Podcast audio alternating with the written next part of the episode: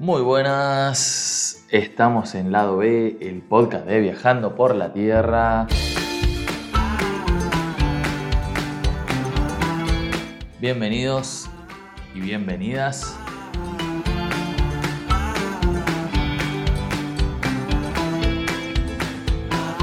Muchísimas gracias a toda la gente que sigue escribiendo, que sigue mandando su cariño a través de un mensajito de texto. Algunos me mandaron WhatsApp, algunos por Facebook, otros por Instagram. En comentarios, respondiendo las historias. Muchísimas gracias por la buena onda. Y nada, eh, sigo teniendo un montón de historias para contar y hoy vamos a hablar de la educación educación, el estudio, aprender, cosas que van de la mano, pero que no son lo mismo, ¿no? Nuestra nena, como algunos sabrán, porque ya hemos hecho publicaciones, por lo menos los que nos siguen de manera activa en las redes, ya hemos hecho algunas publicaciones sobre eh, cómo estudia Lana y sobre qué más o menos pensamos nosotros también tenemos un buen artículo que escribimos en, la página web nuestra. Si van a www.viajandoporlatierra.com barra mi mundo, mi escuela, van a encontrar ahí un artículo en el cual desarrollamos un poquitito lo que pensamos sobre la educación y, y sobre cómo llevamos esto del aprendizaje con nuestra hija. Este podcast lo voy a grabar ahora por recomendación. Va, recomendación. Fue un pedido más que una recomendación, hablando con, una persona que, nos escribe y que nos manda siempre buena onda. Eh, que me, me exponía lo siguiente: que ahora en este momento que están en cuarentena, están con los chicos y la escuela quizás manda tareas quizás no, pero que se encontraban en esa situación, ¿no? De, estar guardados con los chicos con una materia nueva que es el tener la escuela en casa, ¿no? Tener que hacer las cosas en casa. Que hay dos salidas, o hacemos algo con los chicos o simplemente los chicos se tienen que ocupar de hacer las mismas tareas eh, que hacen siempre en la escuela. Nuestra peque utiliza en Argentina y para viajar, como estamos viajando nosotros, hay dos sistemas disponibles. Uno se llama el SEAD, que es el Servicio de Educación a Distancia, y el otro se llama SEADEA, que es lo mismo, Servicio de Educación a Distancia, pero las últimas dos siglas pertenecen a Ejército Argentino. Estas dos te ofrecen un título oficial que al terminar el año y completar, por supuesto, los exámenes que te indican, vas a tener el título de finalización de grado, de curso, pero es básicamente eso, ¿no? Por supuesto también están los contenidos y todo, pero es el mismo contenido que, que van a encontrar en una escuela normal en Argentina. Además de esto, también hay otros, otros sistemas como el homeschooling, unschooling y world schooling. Suenan súper cool, ¿no? Eh, el homeschooling es estudiar en casa. Tienen diferentes metodologías, algunos que en general suelen ser muy libres. Tienen diferentes maneras de aplicar las cosas o de ver las cosas, pero en términos prácticos suelen ser muy parecidos. Se trata de acompañar al niño en el proceso de aprendizaje buscando que él se encuentre interesado, ¿no? Buscando que, en este momento esté interesado y, o provocando ese interés, básicamente. El homeschooling viene de las siglas para hacer eh, escuela en casa. El unschooling se trata de un sistema que, que intenta como romper la escolarización, desescolarizar y empezar a simplemente escuchar al niño y ver qué cosas le interesa y empezar a acompañarlo en la búsqueda y en el descubrimiento de esto que le está interesando, ¿no? Y el world schooling es más que nada em, una idea poco más nómade que se trata de aprender del mundo, ¿no? de lo que vamos viendo en el mundo, en un viaje y, de esa manera.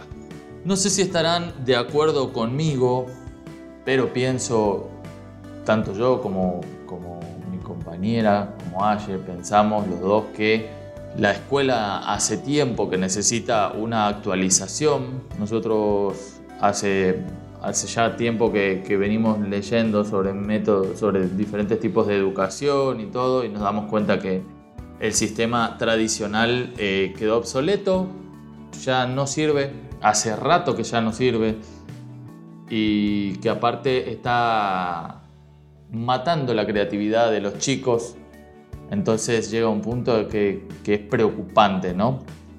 Porque no, no, sé si tendrán anécdotas como, como he tenido yo en la escuela, que mm, si me pongo a pensar, es, esas, esas clases en las que la maestra pregunta algo, ¿no es cierto?, que tiene que ver con el contenido, con la clase que se está dando, levantar la mano y responder era una responsabilidad muy grande, por lo menos yo la sentía así, como que si ibas a responder algo tenías que estar en lo correcto. No equivocarse, que muchas veces he escuchado también por parte de los profesores, pero después no se aplicaba, que equivocarte pertenecía, era parte del aprendizaje, ¿no? Por lo menos así lo entiendo hoy y así lo explicaban también en ese momento, ¿no? Este es el momento para, para equivocarse, perfecto, pero equivocarse significaba de que en el fondo te comieras un reto, porque no estabas prestando atención a la clase, porque no habías entendido nada o porque eras un burro, no sé, había un montón de palabras y condicionantes que terminaban haciendo de que responder una pregunta a veces era levantar la mano y, estar todo nervioso porque espero que la pregunta sea la correcta.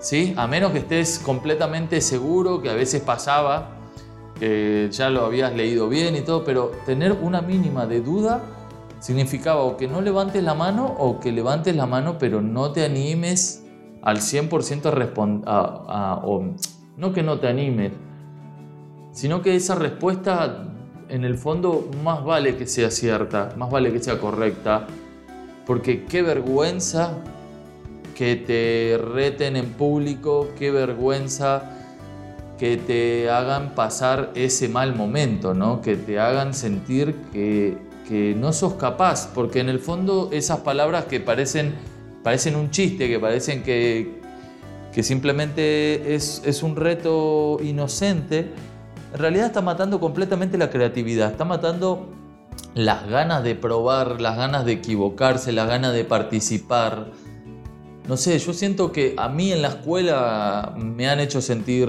muchas veces así, más que yo era súper distraído. Y entonces a veces quería responder, quería participar, porque cuando estás en la escuela querés participar, querés hacer las cosas bien, que, porque es una, una cuestión meritocrática también de que si respondes siempre bien, entonces más te tienen en cuenta para, para responder.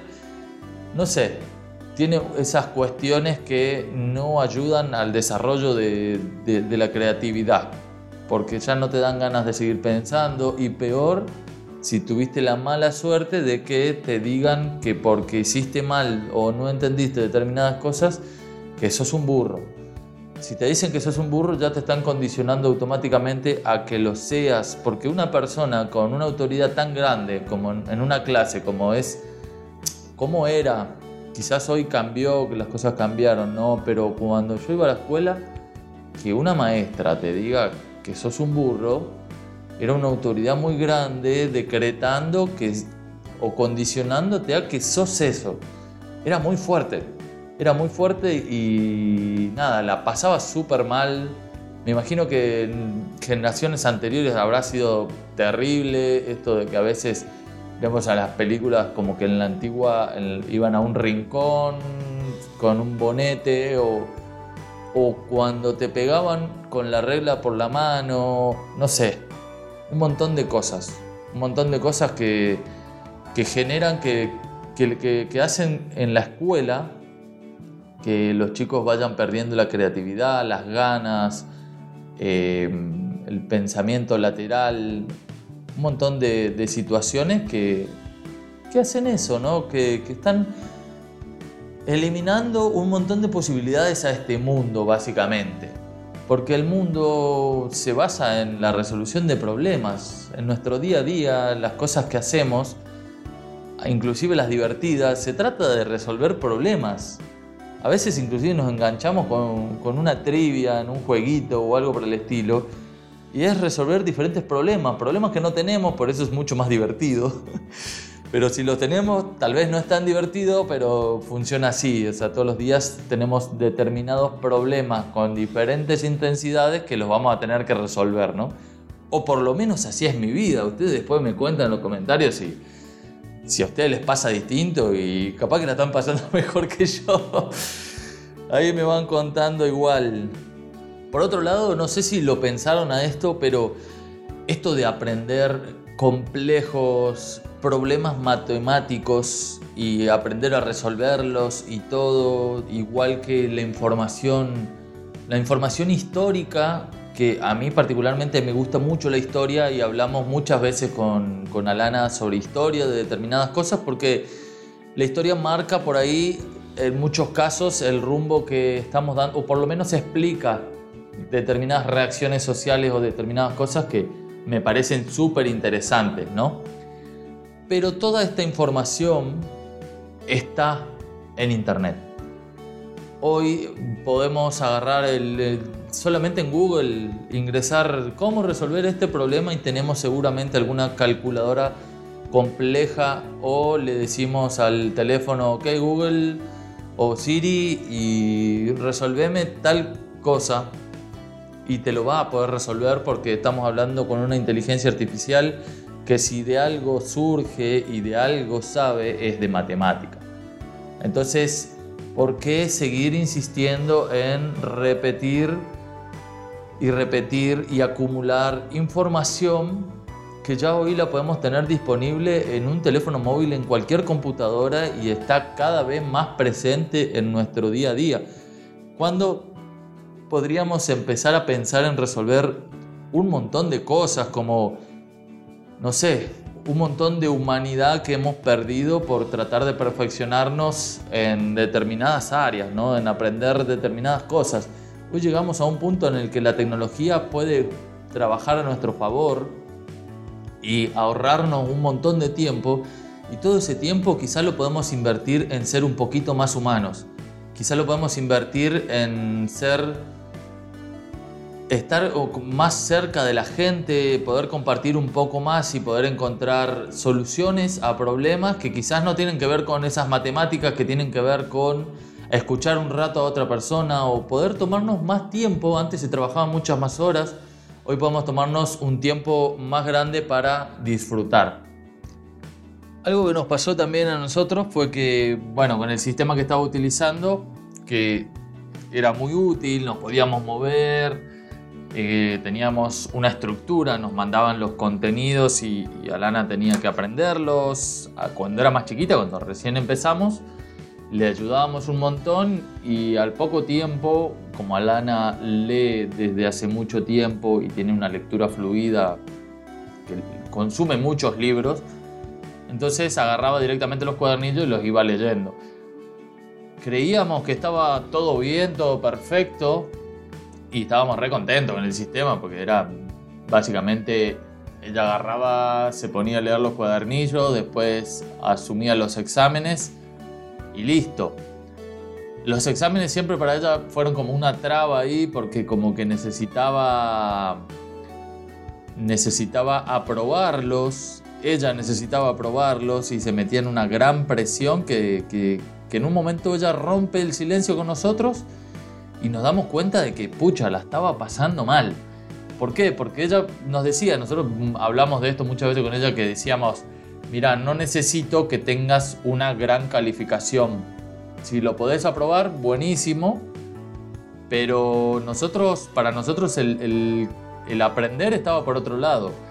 no queríamos, no necesitábamos por lo menos y no queríamos meterle la presión de que ella tenía que tener determinadas notas en el sistema que estaba utilizando. Aunque ella siempre ha tenido muy buenas notas, siempre había cumplido, pero en un momento eh, rompe en llanto justo cuando llegaba un examen por la presión que ella empezaba a sentir y porque le costaba mucho, principalmente matemáticas. Y después le venía costando horrores, lenguas, sociales, todo, porque ya empezaban, eh, llegó un punto de no retorno en el cual ella decía, no puedo volver atrás y no me puedo concentrar porque no me interesa lo que estoy leyendo. Y, me cuesta mucho y yo sé que ustedes no quieren que, no, no me exigen que saque una buena nota, pero es un examen y no me puedo sacar de la cabeza que el examen lo tengo que aprobar. Entonces ahí caímos como decir, pucha, esto es muy importante y nosotros charlamos un montón ese día, hablamos de todo eso, le dijimos, le agradecimos un montón de que haya cortado con el silencio, de que no se lo haya guardado más y de que nos haya contado, porque ahí pudimos tomar acción en determinadas cosas y decir, bueno, tranquila, mirá, solucionemos esto primero saquemos lo que nosotros hicimos. Sacamos completamente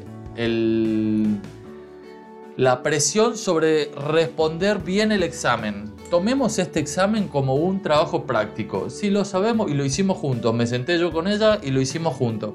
Saquemos este examen, la presión de este examen como que nos están probando y simplemente probémonos nosotros mismos de si sabemos o no. Y si no sabemos, es un trabajo práctico, lo vamos a investigar y de esa manera se nos va a quedar mejor la información.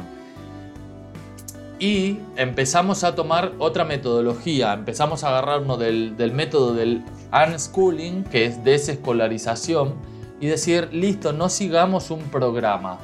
Nos tomamos también un tiempito para desintoxicarnos de toda la metodología que ya traíamos incorporada, que nos costó muchísimo.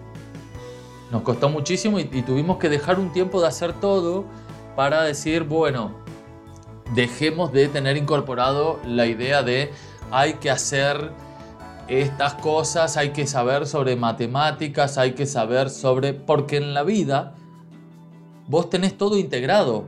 No es que llegás y tenés un problema hoy de decir, llegás y en la casa tenés un problema que es, ah, este es un problema matemático exclusivamente. No, los problemas vienen totalmente mezclados. Son sociales, tienen cuestiones naturales, ciencias naturales, tienen cuestiones de matemática. O sea, tenés un problema en el baño y si necesitas un plomero empiezan a, a circundar un montón de cuestiones va a tener una cuestión de ciencia natural que va a tener que ver con, el agua, con la presión del agua, va a tener una cuestión de ciencias sociales que tiene que ver con el plomero que viene, el nivel de estudio que tenga el plomero, cómo te va a tener que comunicar vos, ahí va a estar la lengua, porque va a tener que quizás adaptarte a una comunicación que no estabas acostumbrado, o si estás en otro país, aprender a, hablar los modismos, que si qué significa tal cosa, eso tiene que ver con cuestiones lingüísticas, cuestiones sociales, y tiene que ver con las medidas, si va a poner un tubo más grande, eso que te representa que no, ahí van a estar las matemáticas,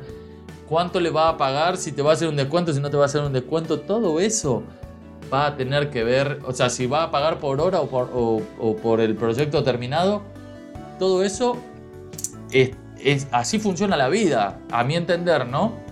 No es que voy a tener separados los cosas. Entonces, desestructuramos la manera de aprendizaje. Entonces, ¿qué hicimos hoy? Dijimos, bueno, Alana, fíjate qué tenés ganas de hacer. Y no qué tenés ganas de hacer, si tenés ganas de hacer matemáticas o si tenés ganas de hacer lengua. ¿Qué tenés ganas de hacer? ¿Tenés ganas de hacer dibujo? Listo, hagamos dibujo. En el dibujo va a estar sociales, va a estar matemáticas y va a estar lengua. ¿Por qué? Porque es un método de comunicación. Ahí vamos a tener la parte de lengua. En las matemáticas vamos a tener proporciones, vamos a tener que manejar reglas, vamos a tener que manejar espectro, un montón de, herramientas que tienen que ver con la matemática, las proporciones y todo eso. Vamos a aplicar la matemática. Y después vamos a tener una cuestión social. ¿Qué querés dibujar? ¿Querés dibujar un cómic? ¿Querés dibujar una sátira? ¿Querés dibujar este, un anime, un manga? O sea, todo eso va a tener que ver con cuestiones sociales donde vas a incorporar parte de tu sociología, de tu país, de tu cultura y la va a tener que incorporar a una cultura, por ejemplo, si elegimos el manga, que es algo que le gusta mucho a, Lana en este momento, tiene que ver con la cultura japonesa y donde se puede jugar con mezclar estas dos culturas y a ver qué resulta, ¿no? Y hacemos todo un estudio social charlando, o sea, tampoco nos proponemos hacerlo. Entonces la cosa es mucho más distendida, ella tiene mucho más ganas de hablar de eso y fluye. Otra cosa que hicimos al principio fue como decir, listo, no hagamos clases. Ella venía muy, pero muy mal en matemática. Le costaba mucho, las matemáticas las sufría y se negaba. A veces teníamos situaciones de 14 eh, y le tenemos que agregar 7. Y yo veía que ella ya se le transformaba la cara, se, se ponía mal, empezaba a querer hacer cuentas con las manos. Y vos decías, pucha, Alanita son, hace cuenta que 14 son 7 por 2 y agregamos uno más, 7 por 3, lo podés hacer mucho más rápido para que vos pienses mucho más rápido, pero no había caso. Para ella todo eso era chino básico y no lo podía entender. Si me está escuchando un chino, capaz que chino básico es muy fácil para él, ¿no? Pero bueno, entonces empezamos a mirar videos de Paenza. Claro, nos abrió todo un panorama de cómo entender las matemáticas. Ella se descontracturó. Paenza habla mucho de esto, de tenemos que tener un problema para buscarle una solución y no tener las soluciones para problemas que no existen. Es un genio este tipo y nos abrió la mente a un montón de cosas, tanto a nosotros, que no sabíamos qué hacer con esta situación de las matemáticas, y decidimos dejar de hacer y empezar a mirar contenidos, que es algo que yo hace rato tenía ganas de ver las cosas de Paenza, porque ya había visto uno que otro video, pero cuando lo vi, para el que está escuchando esto y no sabe quién es Paenza, Adrián Paenza es un matemático argentino que tiene muchísimo contenido en internet donde pueden ver uno de los programas que encabezó en un, en un, canal nacional de Argentina que se llama Canal Encuentro y se llamaba Alterados por Pi. Y ahí él explica las matemáticas de una manera práctica, las matemáticas como, como estructura de la vida, como cómo la usamos todos los días en situaciones que uno no se las piensa. Y al poco tiempo a mí me sorprendió. Al poco tiempo, Alana jugábamos a las cartas y Alana sacaba las cuentas rapidísimo, cuando antes cualquier acercamiento con la palabra de matemática, suma, resta, cuentas, era un problema.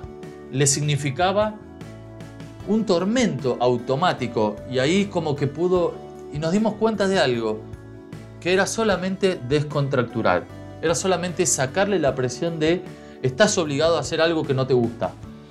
Entonces los pudo entender como algo que no, no le tenía ni que gustar ni nada, simplemente pertenecía a su vida de todos los días y no se había dado cuenta. Y en ese momento lo podía entender de esa manera. Así que fue genial, fue genial porque cambió muchísimo la manera en la cual ella empezó a ver el aprendizaje. Hoy por hoy lo que hacemos es, bueno, en encuentro hay millones de cosas para ver, ese programa es uno de los que puede ayudar a todas aquellas personas que estén con, el tema de, de, dificultad en la matemática y a los que no también, porque van a poder ver la matemática desde otro ángulo. Y empezamos a hacer lo siguiente, empezamos a, a proponerle cursos, a hacer, también hicimos una estructura, armamos nuestra propia estructura. ¿Qué se basa esta estructura? De decir, pongamos horarios para estudiar, ¿sí? El mejor horario es a la mañana cuando uno se despierta porque está súper activo y antes de agarrar, lo que nosotros hacemos es antes de que ella agarre el teléfono, porque ahí tiene sus redes sociales, sus amigos y empieza a pensar en todo ese universo, antes de eso empezar a hacer lo, de, lo del estudio. Y en este momento ella está estudiando algunas palabras en japonés, con un cursito hay plataformas para poder hacerlo esto. Uno de los que más recomendamos es Coursera. Para chicos no hay tanta variedad, pero para gente grande está buenísimo también. Está Coursera, está eh, Creana, está Udemy, varias plataformas en las cuales van a poder encontrar algunas clases que son gratuitas y otras clases son pagas, pero tampoco son tan caras. Y son cursos que a los chicos les puede interesar y si aprendemos, tomamos un curso para hacer panes, a los chicos les sirve mucho más que un curso sobre aritmética. ¿Por qué? Porque lo van a aplicar y ahí dentro va a estar sociales, va a estar ciencias naturales, va a estar matemática, va a estar geometría, va a estar geografía, va a haber un montón de conocimiento práctico para la vida. Y qué mejor que ellos aprendan algo que les va a servir. Algo que a nosotros nos sirvió muchísimo en, en la crianza que tuvimos con, con Alana, que fuimos probando un montón de cosas, cometiendo mil errores y viendo, siempre observando qué ¿Qué funciona? ¿Qué no funciona? Fue el darle estímulos. Lo primero que nosotros hicimos en un momento que, caímos nosotros en conciencia, ¿no? Fue sacarle la tele. Se la sacamos a los cuatro años. Ella antes pasaba mucho tiempo mirando televisión, dejó de mirar tele, no dejó de mirar dibujitos, sino que le poníamos horario para mirar dibujitos y yo le compraba o el DVD o se lo ponía en la compu. Lo primero que pasó fue que ella dejó de tener ese deseo impulsivo de querer comprar un juguete. Entonces se enfocó más en disfrutar el, dibujito. Y después, disfrutar el dibujito era, poníamos un dibujito y ella jugaba mientras miraba. No le prestaba tanto atención, pero bueno, era una distracción. Y después de a poco empezó a el recurso, bueno, nosotros también le empezamos a leer algunos cuentos y se reenganchó con la lectura de cuentos y nos pedía siempre que le leamos un cuento. Y después empezó a pedirme que le compre más libros. Lo que nosotros hicimos ahí fue, yo le dije, mira, aprende a leer y yo te compro el libro que vos quieras, los libros que vos quieras. Grave error. no le puse fecha de caducidad. Entonces, ahora de grande le me tuve que sentar a decirle, mira, Lana, ya caducó ese decreto. Porque claro, Alana empezó, se propuso aprender a leer desde muy chiquita y empezó a leer. Empezó a leer historietas de Gaturro, empezó a leer cuentitos de princesas y cada vez empezó a aumentar la complejidad de los cuentos que iba leyendo. Hoy lee libros que valen 50 dólares, si los quiere originales, ¿no? Entonces ya es como, uy, uy, uy, pará, no te puedo comprar, ya no puedo continuar con esto de que te compro todos los libros que quieras cuando aprendas a leer. Ya cumpliste el ciclo, ya creciste, así que cada, cada tanto me reclama de que le había dicho esa frase. Pero fue un buen estímulo para que ella aprenda a leer y se entusiasme. Y hoy la lectura es parte de su vida. Lee muchísimo, lee muchísimos libros y encuentra, sigue un montón de plataformas en las cuales se recomiendan libros con otros chicos y creo toda una comunidad ahí de chicos que van eh, hablando sobre lecturas y se puso muy interesante.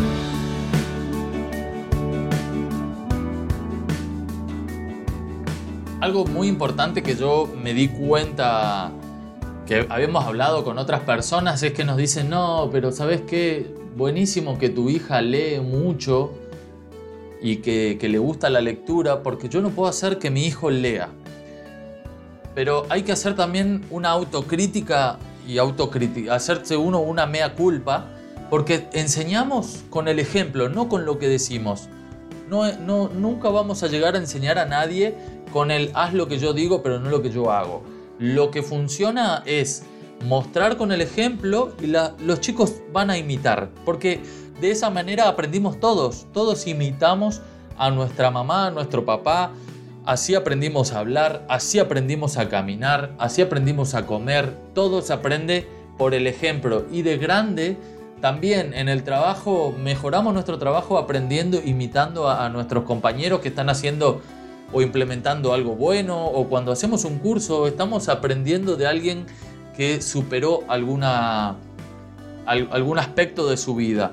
Entonces, el ejemplo, si nosotros estamos todo el día mirando la televisión o solamente mirando contenidos en Facebook, muy difícilmente lo vamos a poder transmitir algo de calidad a nuestros hijos. Entonces, queremos que ellos lean, tenemos que empezar a leer nosotros. Empezar a leer nosotros, empezar a, proponerle libros, a empezar a proponerle momentos de lectura para poder hablar de esas lecturas. Y vamos a, encontrar un momento en el cual vamos a poder charlar con nuestros hijos sobre cosas que le interesa, eh, empezar a, a demostrarle otros intereses que leer libros le va a cambiar la vida. Le va a cambiar la vida porque va a encontrar mundos, va a empezar a ejercitar la cabeza, lo que muchas veces pasa con las películas, que están buenísimas las películas, a mí me encantan, pero las películas ya te lo dan todo procesado. Te dan la historia, te dan la imagen, te dan la música, la emoción, la sensación. En un libro, vos tenés que inventarte todo ese escenario. Tenés que. Tu, cabeza se pone a imaginar. Empieza todo un proceso creativo de cómo sería. Y un mismo libro yo lo puedo ver de una manera y, Alana la ve de otra manera. Y después compartimos de cómo uno puede haber visto o, analizado un libro desde diferentes puntos de vista o desde diferentes escenarios imaginarios, ¿no? Entonces eso me parece súper importante. El ejemplo, queremos que nuestros hijos tomen un rumbo, lo tenemos que tomar nosotros primero. Si nosotros no lo tomamos, difícilmente ellos lo vayan a tomar. Me imagino que ahora con la cuarentena se pone súper difícil porque muchos, nosotros ya venimos con esto del, homeschooling, de, enseñar en casa y de aprender juntos y, ya adaptamos un sistema. La gente, me imagino que si nos hubiera pasado de que Alana hubiera estado en la escuela y venir ahora que esté todo el tiempo en casa, implementar o sacar un sistema de la galera, uy, me, imagino me hubiera tenido que sentar a pensar un buen rato. Pero bueno, es un buen momento para, ponernos al día también, ¿no? Yo por lo menos me imagino que lo hubiera tomado desde ese punto de vista. De decir, bueno, ahora tengo mucho tiempo con mi hija, puedo agarrar y crear una estructura en la cual podamos hacer cosas juntos. No pensar en, ay, no está en la escuela, necesita aprender matemática, lengua, inglés, eh, todo eso. Sino, a ver, ¿qué podemos hacer juntos?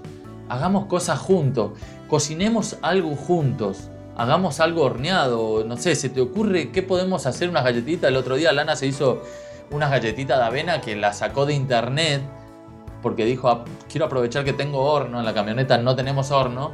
Entonces dijo, listo, me pongo a hacer unas galletitas y le salieron unas galletitas riquísimas buenísimas las galletitas que, comimos el otro día y las hizo sola. Nosotros dijimos, no vamos a intervenir, que le salgan como le salgan. Y le salieron fenomenales y se remotivó, tiene ganas de seguir haciendo.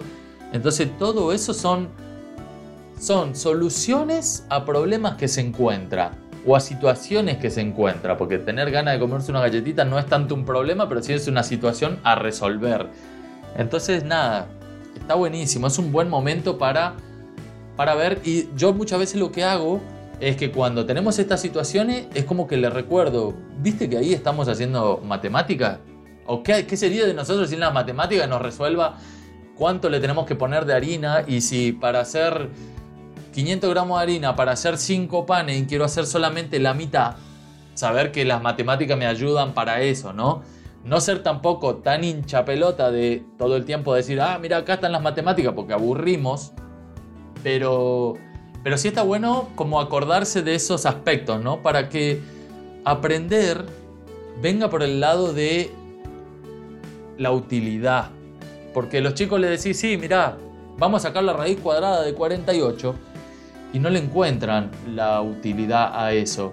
Y hay un montón de problemas matemáticos que no tienen utilidad. Ahora si le pedimos que tenemos que cambiar el living del lugar, y si en ese lugar va a entrar o no, vamos a tener que usar matemáticas mentales o las vamos a tener que hacer en una hoja de papel, que eso es una linda práctica, eso nosotros lo hicimos con Alana, de decir, si tenemos que cambiar de lugar la cama, si la cama la queremos poner de este lado, ¿cómo lo haríamos? Ah, y tendríamos que medir la, habitación para saber si la cama entra porque hay un ropero, porque hay esto, porque el otro. Y empezamos a hacer problemas matemáticos que probablemente ya estén en el libro de matemáticas pero lo estamos haciendo en la vida real, aplicándolo a un caso que necesitamos y que queremos resolver. De esa manera, no creo que haya un chico que se niegue a hacer o a resolver ese problema matemático porque no lo va a ver como un problema matemático. Lo va a ver como cambiar de lugar la cama de mi cuarto. ¿Para qué? Para aprovechar mejor espacio porque quiero meter una bicicleta, porque quiero meter, quiero estar más cómodo para jugar a la Play. No sé, diferentes estadios para, aplicar a un mismo problema, para aplicar a una misma cosa y la van a pasar mejor, se va a descontracturar. Este, después de, resolverlo, podemos sí decir, mira, viste, hicimos un problema matemático. No estuvo tan mal. Y ahí como que caemos en cuenta de que se puede aprender haciendo otras cosas. Y también de que de todas las cosas que hacemos podemos aprender algo. Si empezamos a estimular o a a ejercitar ese lado del aprendizaje, imagínense lo que puede ser salir a viajar.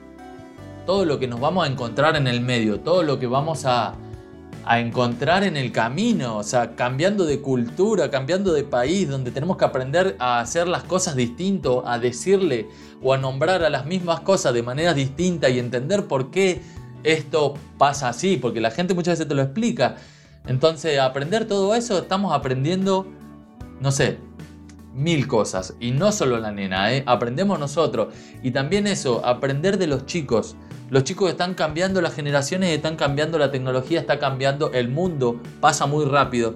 Y si nosotros no escuchamos a nuestros hijos, nos estamos perdiendo de aprender un montón de cosas que ellos las empiezan a traer. Son la nueva generación y si los escuchamos, lo podemos ayudar o facilitar determinadas cosas para que ellos aprendan más y nosotros aprender con ellos y no quedarnos atrás en las tecnologías, en las tendencias, en lo que pasa en el mundo, porque después viene como un tsunami y no lo vemos venir y nos pasa por encima y nos empezamos a sentir viejos. Queremos estar jóvenes por siempre, escuchemos a nuestros hijos. Ellos nos van a mantener jóvenes. Chicos, hasta acá hablé un montón. Muchísimas gracias a los que me escucharon hasta acá, a los que se aguantaron esta charla. Si les gustó, nos dejan un mensajito. Si no les gustó, también este, me gustaría saberlo. Y bueno, les mando un abrazo enorme. Aprovechen el tiempo, disfruten el tiempo, aprovechen cada momento para aprender algo nuevo de todo. De la familia, de los momentos, de todo. Les dejo un abrazo enorme y bueno, sigan siendo felices.